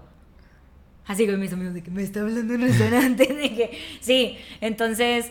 no Ahorita sé. ya monetizas de redes sociales también, ¿verdad? Sí, después, o sea, fue avanzando el tiempo, después aprendí, yo creo que han cambiado mucho las cosas, pero en ese entonces tenías que llegar a ciertas reproducciones para poder Sí. monetizar YouTube. Ujú. Y te llegaba una carta a tu casa con un código que metías para que te pudieran pagar, si no todo el mundo estaría picándole ahí para monetizar. Entonces esperé, rogaba que por favor el, el guardia no tire la carta de Google y por- porque no llega, porque se tardó. Y a la par lo subía en Facebook y también Facebook en aquel entonces no... Yo creo que a raíz de la pandemia me di cuenta que, Empezó a monetizar que Facebook. podía monetizar también. Ahí no entiendo porque en YouTube antes era un dólar por cada mil reproducciones. Pues Ok. tampoco era riquísima, era como, uh, pero ya me estaba cayendo de que, "Ih, milanita. Y así me fue, yo estaba feliz bl- blogueando. Luego viene, empieza a, cre- a crecer Instagram y yo pues, o sea, todo lo trataba de espejear y de que, oigan, mil amigos que tengo aquí, tengo un blog de YouTube y hago mis tacos y fue creciendo. Yo siento que no creció tan rápido, sino fue algo que se fue formando poco a poco, porque empecé con esto en el 2017. Sí. Hay gente que empezó hace tres meses y ya tiene el mundo de... Volvemos a lo mismo. Está muy padre que los procesos, los... O sea, los disfrutes. No lo... No fue como que... Ay, quiero... Vuelvo, vuelvo a mencionar a Adrián, pero Adrián dice que mucha gente le, dice, güey, taguéame, sí, mándame seguidores, casi casi, ¿no? Y le dice, güey, ¿qué vas a hacer con ellos? O sea, necesitas estar subiendo contenido, ser frecuente con lo que estás subiendo, ser congruente con lo que estás subiendo. la gente sí te puede seguir, pero luego te va a dejar de seguir. Entonces, es, es, como que un proceso, o sea, es como un estilo de vida, un proceso. Tienes que estar ahí haciendo las cosas. Y si no lo disfrutas y nada más lo quieres como efímeramente por dinero, o por porque quiero ser famoso ya exactamente. Quiero ser influencer. Ajá quiero no me gusta que, no me gusta que usen esa palabra. No te gusta esa palabra sí de que ah yo soy no sé siento raro pero también hubo como mucho es que hay... hate ante como que se denigró el concepto porque por todo esto que sacan en internet que luego veo muchos screenshots de que hola no me cobres y regálame 20 mil cosas. Y de que veía a la gente que tiene 4 mil seguidores, de qué está hablando. Ajá, claro. Entonces yo nunca, yo batallo mucho para, si mucha gente me dice, oye, ¿por qué no pides? Y yo de que, no, o sea, de que, ¿por qué les voy a ir a decir de que, eh? Aparte o sea, que ya si me buscas, pues ya lo, lo, platicamos. Y, y cuido mucho, si no, yo creo que ya fuera millonaria. Siempre les digo, yo no, o sea, porque me hablan mucho de que mi tío abrió un negocio de alitas, por favor sálvalo. Y ve yo de que, ¿qué está haciendo tu tío aparte de vender alitas? O sea, ¿cuál es su extra? De que no, pues vende alitas y papas. Yo de que sabes cuántas alitas y papas. Ay, O sea, y aunque yo vaya, no va a pasar nada porque no tienes nada que ofrecer. Entonces siempre trato de, oye, puedes anunciar esto, de que, a ver, una, yo lo consumiría, y dos, que, que estás ofreciendo. O sea, que, que tienes que el mundo lo, lo, vea y diga, ah, huevo, yo quiero esto. Entonces siempre trato mucho como de... De ser congruente. Sí. De ser congruente. Y a veces digo, ah, debería de ahorrar todo y ser rica. no, pero está padre, tu propósito no es el dinero. O sea, no es el dinero lo que te da sentido, no es el dinero lo que te da propósito de vida, pues. O sea, es totalmente otra cosa, a lo mejor comunicar, ayudar a los demás. O sea, tienes como, no, yo no creo que tengamos, eh, yo no creo que las personas tengan, ¿cómo se llama? Un solo sentido, por ejemplo, y, me gusta, o más bien, creo que es más fácil de explicar dando un ejemplo. A mí me gusta mucho crear, crear, o sea, puede ser, y me gusta que sea algo muy general, eh, porque, porque me, porque es tan general que puedo hacerlo o ejercerlo en diferentes formas. O sea, cuando era músico creaba melodías y letras y, me hacía muy feliz hacerlo. Pero luego ya se cae eso, dejo de tener a mi banda y, todo eso y empiezo con el negocio y creo modelos de negocio y creo el modelo de negocio, creo eh, la forma en la que voy a negociar, la forma en la que voy a platicar y, y hay mucho de donde me puedo preparar para eso.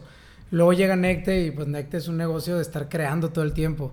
Eh, productos, marcas, eh, porque cada producto le ponemos una marca, Drops by Necte, Jellies by Necte, o sea, cada, cada cosa tiene su, su nombre. Em, ahora con, con Adrián es una gran oportunidad de crear porque de que, güey, vamos a hacer un radar y va a ser de esto. Y ahorita le decía a Rafa, le digo, güey, si un día traen una idea, platíquensela. Y la neta es que si a él se le hace una idea de que, güey, vamos a hacer un radar juntos, qué chido. O sea, así es él, es, muy buena onda. Entonces, yo, para mí, siempre que esté en un lugar donde pueda crear, eh, me va, eh, me va a satisfacer o me va a llenar. Entonces, eh, siento que verlo de esa forma tan general me ayuda mucho. Y, y, y digo, lo digo porque si alguien nos está escuchando, creo que es un muy buen consejo, también lo leí hace poquito en un libro, pero creo que es un muy buen consejo verlo de esa forma. Por ejemplo, en tu caso es comunicar. O sea, ya sea si va a ser eh, a través de la locución en la radio, ya sea si va a ser a través de, de cuando está chiquita en una asamblea. O sea, eran asambleas, ¿no? Donde el maestro de Sí. ceremonia en una asamblea. Este... Un día como hoy, de 1910, las efemérides. Te la sabes todavía. Y, y hablando de comunicar y de ahora comunicar, y lo voy a poner a un slash porque es parte de lo que haces, que es hacer reír. El video de que hiciste con nosotros del, del ink, del fumar, digo, te daba risa, o sea, sí te daba risa, era de que, eh, o sea, me acuerdo que como que te tirabas y el video estaba bien padre, eh, que como dejé de fumar y oh, hasta la ansiedad y etcétera.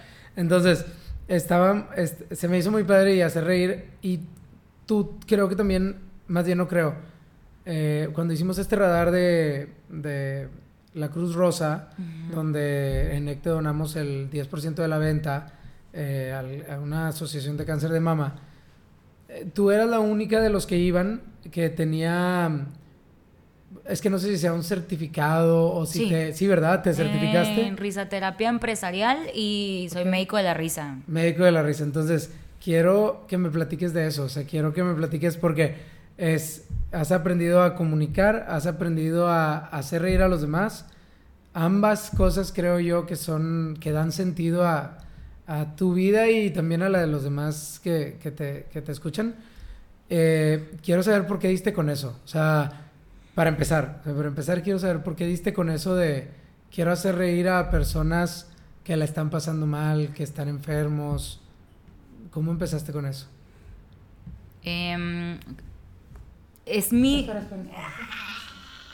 No, es que está ocupa una eh, ocupa una batería nueva. Sí, tráemelo, please. La voy a comprar. ¿Eh? Como dijiste Oye, ¿qué que... era el grupo que tenías? De, de rock. Sí, era de rock. Le abrimos a Caifanes y todo. O sea, sí, sí nos movíamos. Sí nos movíamos, pero luego. Uy, güey. Luego, este. Pues. Murió. Eh, tenemos un vecino, Egos, güey, cosas así. un vecino bien chistoso. Es que es un señor así con lentes y short y siempre nos dice, tengo un grupo norteño rock. Norteño rock. Sí, de que no, empezamos con la pandemia, pero luego se vino la pandemia, y luego, pero no, cuando quieran. Y lo- la siguiente vez que lo vimos, les regalo un show de mi grupo norteño rock. Mira, y saca un video de YouTube de que, ah, no, sí, está chido. ¿Y Sí. si está chido? Sí, tan- tan- Tocan como que cuando- música norteña, pero... Es como cuando tocan camioneras de Hanna, pero en rock. Ok. Pero así todas, los- todas las canciones, todos los corridos se escucha bien chido. Y luego dice, le digo yo, deberías de tener TikTok. Sí me dicen, pero... No lo No entiendo. lo entiendo. Tengo un amigo que, oye, fíjate, vende seguros y ahorita ya su entrada principal es porque se puso a hacer TikToks. Oh. Y yo ya ve, sube a su grupo. Y aparte se ve todo chistoso que en lentes. Así que, hola, tengo un grupo norteño rock. ¿Le cambiaste la piel esa también o no? No, Sí. tenía, toda, pero... Ah, ok. no, Está bien. De todos modos, ya creo que esto va a ser como lo último. ¿Cómo que está? Espera, déjale pico. Sí, nos faltan tres horas de entrevista. Ah, no, no, ya, ya, ya sacamos mucha pulpa. Este, ya este ya está grabando. Si sale algo bueno o no. Sí, no, buen chavo, está con ganas. Está bien chido. A ver, es la parte en la que lloras. A ver, te, te, te decía lo de cómo empezaste con este tema de la risoterapia. Tengo, si, yo digo que todo en exceso hace daño y, y no sé si es mi sentido de vida o hasta cierto punto una adicción, pero yo disfruto, es como la contraparte de, un hater. Yo disfruto y es muy placentero para mí hacerte bien. Y, y que te- hacerte reír y que te hayas quedado más contento y que te haya ayudado algo que dije. Entonces, desde más joven, yo quería ser paramédico. Como mis papás son enfermeros, yo decía, claro, yo quiero ayudar a la gente. Y mi primer curso que tomé, porque entré a, eh, lo daban los bomberos en Nuevo Laredo, de que, "Woo", en el primer momento que vi de que ahora nos vamos a canalizar, porque para canalizar, aprender, tienes que picar a los demás y te pican. Yo dije, a mí nadie me va a picar, ni yo voy a picar a nadie. Entonces yo me fui a mi casa de que, mamá, y yo de que, ¿cómo le hacías? Y mi mamá, porque le- estoy consciente de que al hacer esto le causa un bien a la persona. Yo de que, no me importa, de que no voy a, a picar a nadie. Entonces dije, no, pues no es por ahí. Entonces siempre me gustó mucho. En el radio nunca fui. Mi papá quería que yo fuera de la micha y le salió Alfonso Sayas de hija. Sí, porque él era, hijita, ¿no te gustaría? Como que y yo, no. Y mi mamá un día me dijo, ya le dije que la mente es como un paracaídas. Y si no lo abre, se va a dar en la madre. Así que tú sigues siendo como tú eres y yo hablo con él. Siempre que yo hablo con él. Entonces, cuando llego a Monterrey, me doy cuenta que hay esta asociación que se llama Risaterapia, es una asociación sin fines de, de lucro, pero para estar ahí dentro tenías que tomar una certificación, no nada más podías llegar braviado como los cholos a un hospital. Entonces, costaba tomar esa certificación y yo comía piedras y era mesera, entonces dije, pues ahorita no puedo. Y seguía buscando grupos. Un día me acuerdo fuimos a dejar así cobertores a García súper lejos. Y a mí me da mucho, o sea, te digo, mucho placer de que "Ay, hicimos algo por alguien este día. Entonces pasan los años, logro ya juntar de que, uy, ya puedo pagarme mi curso. Y ahí aprendí muchas cosas porque tienes que saber administrarlo. Yo eh, era una persona y aún me, me- soy muy... Y yo terminaba abrazada de los niños que venían dulces afuera del pollo loco, llorando con todo el niño. O sea, me acuerdo un día que estaba el niño en un llanto yo, ¿por qué? Lo tienen vendiendo semillitas. Y yo así con el niño y mis amigos de que, güey, ya por favor. Y la mamá con otra canasta de semillas de que, no le hagas caso, de que está llorando por otra cosa. Y yo de que está llorando porque lo tienen vendiendo semillitas y pobre niño. Y, y como fui, estuve estudiando para mm, maestra de kinder. Decías, Tengo muy "Este marcado que escuela". ningún niño debería de sufrir y ningún niño debería estar estresado porque es como que de los 1 a los 7 años lo que te pasa ya te marcó por siempre. Y es tu etapa lúdica donde tendrías que estar todos los niños viviendo otra cosa. Jugando, Entonces claro. yo creo "Ugh". entonces el tomar este tipo de certificación me, me ayudó a entender que tengo que administrar lo que puedo hacer por los demás. ¿no? Ok. ¿Por qué? Porque no puedes cargar el mundo en tus hombros. ¿no? Pero lo poquito que tú ya hiciste por alguien ese día, ya es algo. Y entonces, como estás ex- expuesto a redes sociales o porque la gente nada más le gusta señalar, si yo decía estoy en un hospital y por qué no ayudas a la gente con cáncer y por qué no ayudas a los perros y por qué no ayudas a los viejitos y por qué comes carnes y no ayudas al planeta, entonces era como, no, pues no vives. O sea, yo no puedo rescatar a todo el mundo, ni soy Dios, ni soy Superman. Y lo que yo puedo hacer y está en mis manos, porque es lo que sé hacer, es a través de la risa y voy a ir a un hospital y me preparé para esto. Que también es cuestión de práctica, porque la primera vez que ya fue de que, órale, ahí van, me quedé parada en un pasillo de un hospital y dije, yo no voy a poder. Ok. Pero veo a lo lejos al que había sido mi capacitación, tenía el pelo súper chino con su nariz y estaba riéndose una señora con él. Y yo dije, yo no, o sea, Sí puedo. sí podemos. Pero también el, el acercarte a ese tipo de grupos, porque sé que hay mucha gente que va a ver a los hospitales, como te digo, te enseñan a cuidarte tú primero para poder cuidar a los demás. ¿no? Si yo no me lavo las manos, nos lavábamos las manos desde antes del COVID. Si yo no me lavo las manos y ando de cuarto a cuarto en un hospital, tanto yo como los que están ahí corren peligro.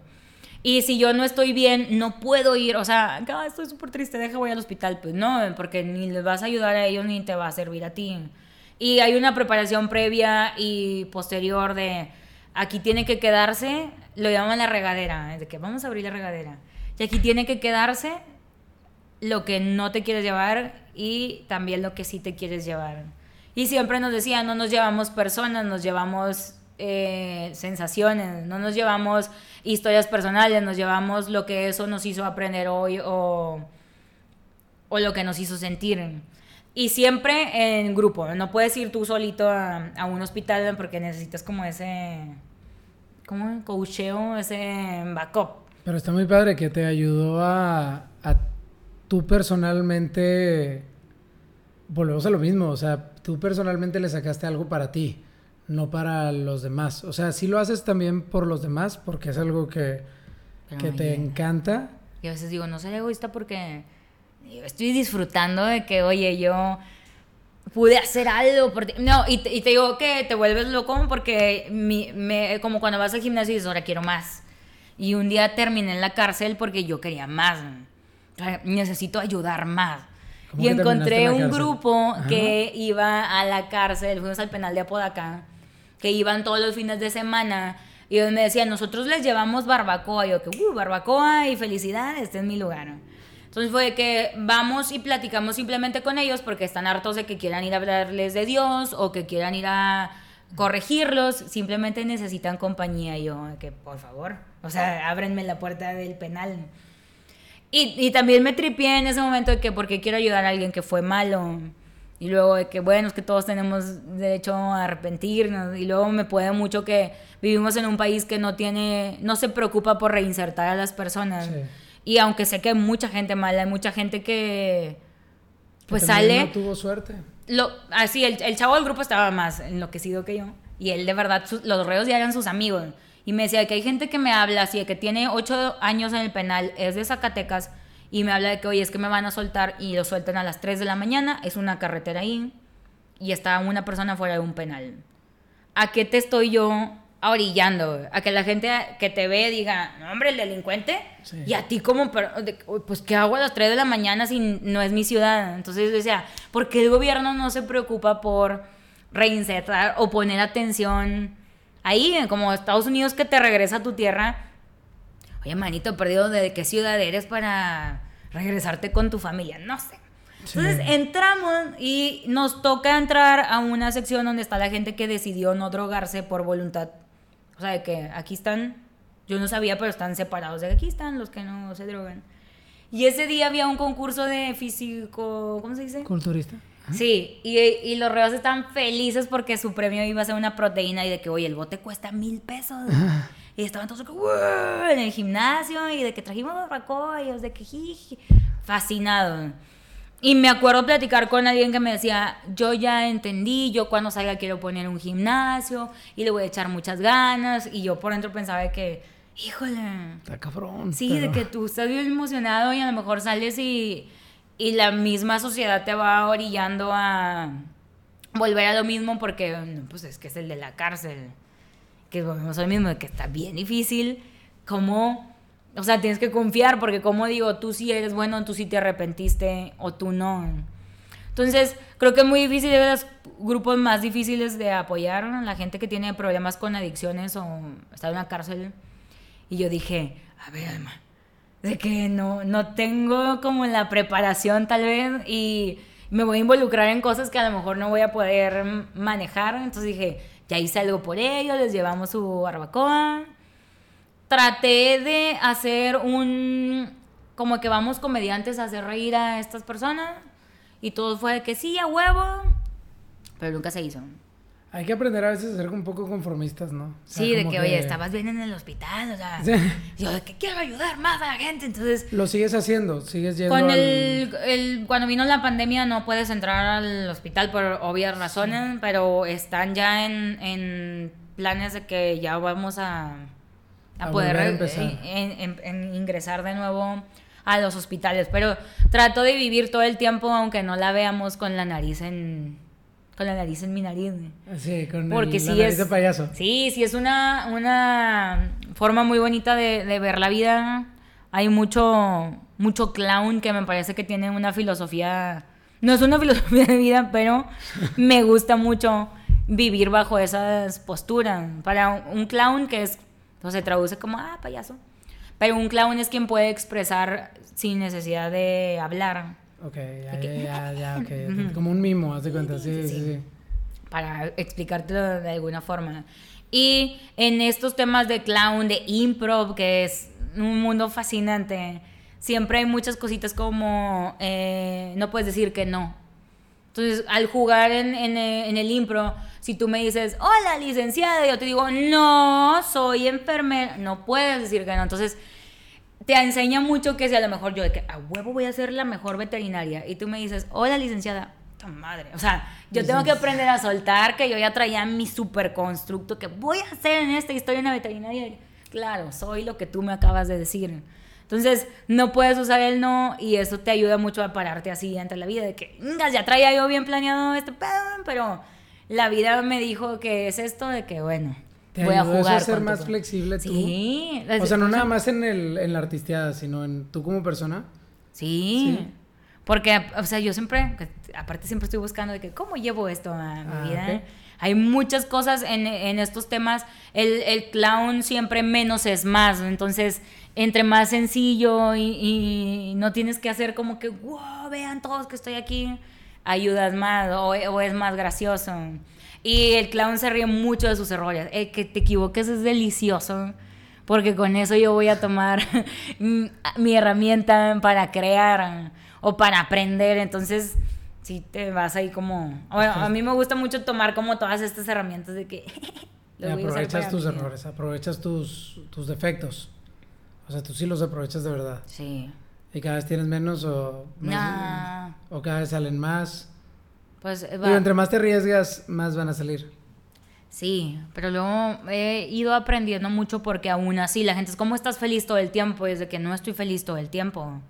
Y también me duele mucho y también estamos muy saturados de información y me duele mucho lo que está pasando en el mundo, pero luego digo, si me detengo a, a hacerme bolita y llorar todos los días, no voy a ganar nada. Y si me peleo contra la pared porque te peleas con el aire, no voy a ganar nada. Entonces, mi forma de, de enfrentar esto y de hacer algo por el mundo, yo siempre digo, es no te chingues a nadie. No seas una persona culera y en tu metro cuadrado tú pensarías que no, pero el que tú a tu alrededor seas una buena persona se va haciendo una cadenita. Sí. Y a veces es que, ¿por qué? Que luego la gente no quiere que opines, nada más quiere que opines como ella opina. ¿Por qué no dices nada de las mujeres? ¿O por qué no dices nada de que se cayó el metro en la Ciudad de México? Y es como, pues porque yo misma entro a redes y, y me hace sentir mal o me apachurro o me saturo. Entonces yo decidí de que, ¿sabes qué? Yo voy a tener, aunque sé que esto está pasando, un, un canal para mejor tratar de, de darte algo bueno. Ya hay mucha gente muy buena para postular sus opiniones y para defender Y hacer una algunas crítica. causas y no puedo defender todas las causas ni tener una opinión para todo porque también soy un ser humano que le duele lo que está pasando. Entonces como mira hice estos deditos de queso porque, porque quiero Estos distraerte sí o, o quiero que hoy entre todo lo que está pasando te sientas bien Sí, está muy padre eso. De hecho, eh, el otro día un, un amigo comentó que en México éramos muy criticones y que no éramos muy críticos. Y esto que, que dices, siento que evitas ser criticona y si eres crítica contigo misma y dices, para esto no soy, sí, para esto no soy lo mejor, o sea, no te criticas, no eres criticona contigo misma, sino que eres crítica, si piensas bien las cosas, dices, yo no soy la mejor para hablar de, eh, y este es un patrón que se repite con, con muy buenos comunicadores, yo no soy muy bueno, yo no soy muy buena para ponerme a hablar de, el- de la desaparición de las mujeres, no que no me importe, sino que no soy muy buena para comunicarlo, soy buena para comunicar estas cosas, le dejo ese espacio para que lo comunique a alguien que es muy buena o muy bueno para hacerlo. Yo conozco mis fortalezas y me dedico a mis fortalezas. Y también, aparte de tus fortalezas, ahorita que decías que es como una adicción para ti, el- para parte de los últimos contenidos que he, leído, eh, me aventé, me obsesioné con estudiar a la dopamina, el neurotransmisor.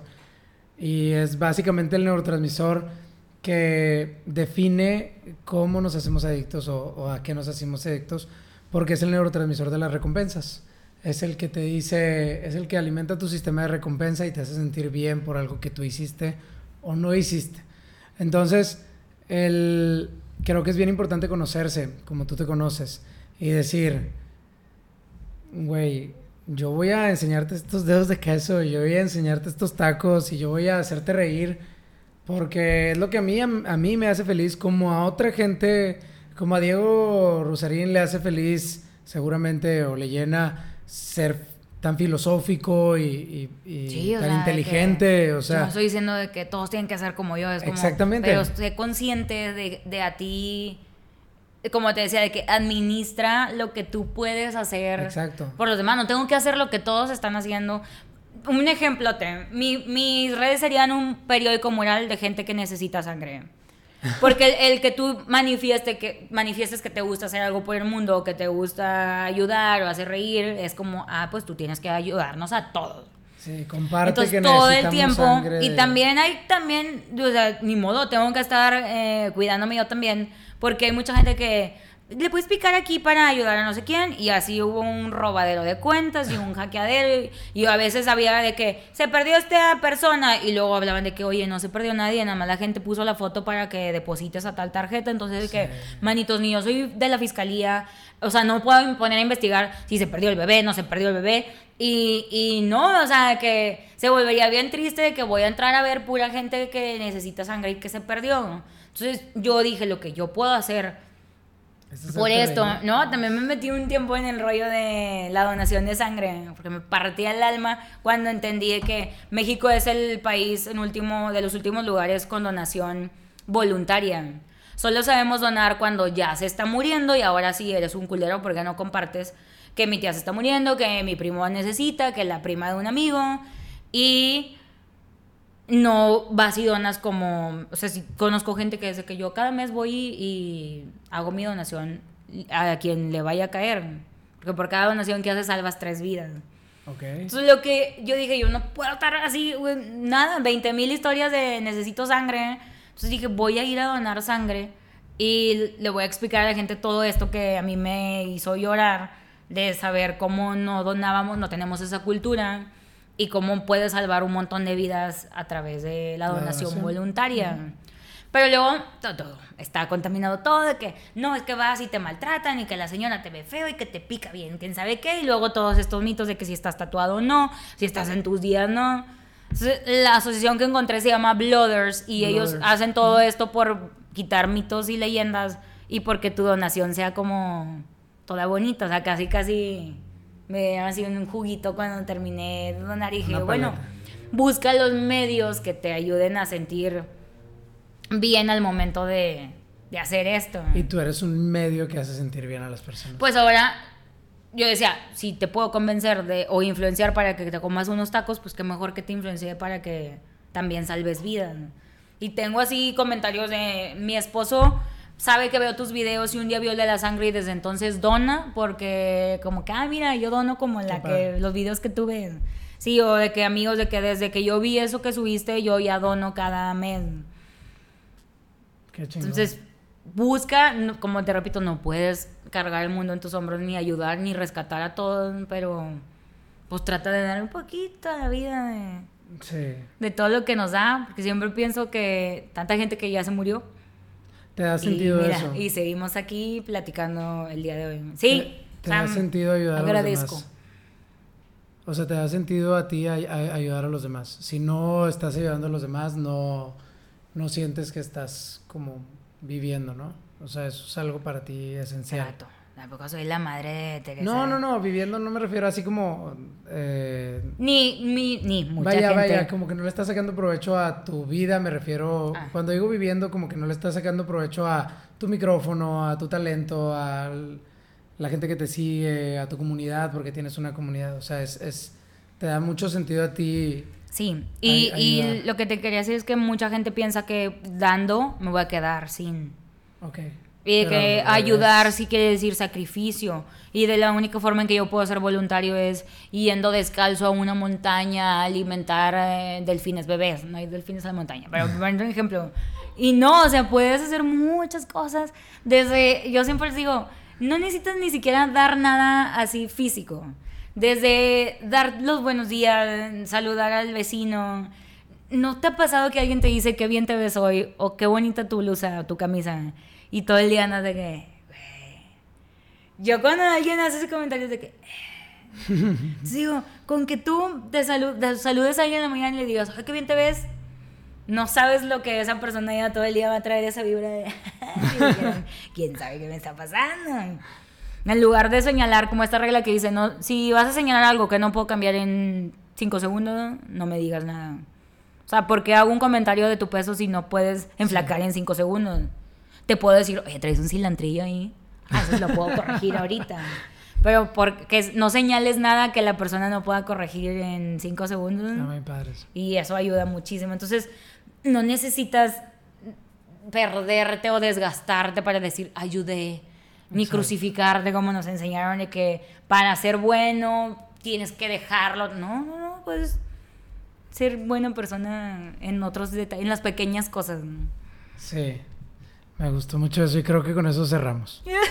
Sean buenas personas. No te chingas a nadie. Si No yo pudiera escribir un libro, le pondría no te chingas a De nadie. hecho, con eso era, ya te, ya me contestaste la pregunta, pero el, voy a, es, eh, aquí, ¿ya has escuchado el conversaciones de Adrián y, y Bandido? Y, Sí. Ya ves que siempre hacen una pregunta al final y la pregunta es, eh, lo del el DeLorean, se suena el DeLorean, se van al pasado y, y ¿qué, qué, qué, qué consejo te darías a tu yo del pasado? Bueno, espérate, yo no me voy a copiar de esa, me espero a que te inviten ahí para que te hagan esa Ah. pregunta. Este, pero de hecho esa, esa pregunta la hace por mucho tiempo, la, la ha hecho un podcastero en, en Estados Unidos, Tim Ferriss, muy, muy famoso, pero él hace otra pregunta. Él hace esa pregunta, o sea, ¿qué consejo te darías en el pasado? La mayoría de sus invitados de- dicen que comprarían acciones de Amazon. Eh, le dicen, eh, no, pero lo dicen en broma, lo dicen en broma. Eh, pero hace otra pregunta, que es la que yo voy a estar haciendo aquí, y justo ya me la contestaste, pero bueno, si tuvieras un panorámico, pudieras poner lo que sea y lo va a ver un chingo de gente, ¿le pondrías? No te chingues a nadie. No te chingues a nadie. Eso es lo que pondría Alma Blanco, el en alma todo, de los de tacos. que no, no mientas, no engañes, porque le quieres poner el pie a los demás. Como, o sea, como que siempre pensamos de que si doy, me quedo sin. Si comparto, me van a robar. Entonces, o sea, me van a robar lo que yo sé si lo comparto. Sí. Y para todos sale sol y para todos hay, sí, hay gente culera. Y, Sí, sí. Pero piensa que eso te va a ayudar. Había gente que te tocó venir a enseñarte eso. Bien difícil. Acabo de leer hace poquito un libro que dice que tu alma eligió estar aquí y tú elegiste ser. O sea, yo elegí ser alma blanca, entonces eso me da como, ¿por qué quería ser yo? Y las almas que están en tu casa contigo eligieron también ser esa persona y están tienen un propósito todas las personas que te encuentran. O que ellos resuelvan y también ayudarte a resolver lo que tiene que resolver tu alma para que se siga elevando. Todos estamos buscando, o nuestra alma, llegar a esa máxima sabiduría. Me Y falta, la mejor me forma, y- y la mejor forma es no chingarse a nadie. Así, hombre. Está cabrón. Yo dije, "Ah, chis, yo elegí ser. Alma. De que- sí. Y luego ya empecé a. Me, me ayudó mucho porque dije yo, bueno, esta persona no es personal, o sea, su alma tenía que venir a resolver eso conmigo, me, me- me enseñó algo. Fui un trampolín. Está difícil. algo. Sí, porque luego dices, de repente sí me canso y digo, qué mamada. O sea, de que todo, encontrarle sentido a todo, pero me gusta buscarlo. Y luego de que, pues como que ya está bien difícil. Pero ya me he hecho mi lloradita y a seguirle. Te, te satura, de repente dices, "Ah". Sí, Pero- totalmente. Pero bueno, pues muchas gracias por estar aquí. no a ti. Fue un honor. Gracias Nos, por... se- nos seguiremos viendo de todos modos. Y chequen los videos que va a hacer de los nuevos productos de Necte. Les van a gustar. Van a ver. Ya me quiero meter la gomita. Bueno, se mastica. Sí, de que, ¿cómo se la va a Comer, comer, comer. comer, comer. Comer. Uso mucho la palabra de que me metí tres tacos y aquí era como, ¿cómo? Y yo, bueno, me La gente se alborota, ok. Sí, pero es como un modismo de mi rancho. Con que no te metas. No, te creas. Te puedes meter lo que quieras. Aquí no juzgamos. Ya me voy a casar. Felicidades, por cierto. Gracias. Ahí nos vemos en la boda. Que la pases bien chingón. Ahí sí te puedes meter lo que sea.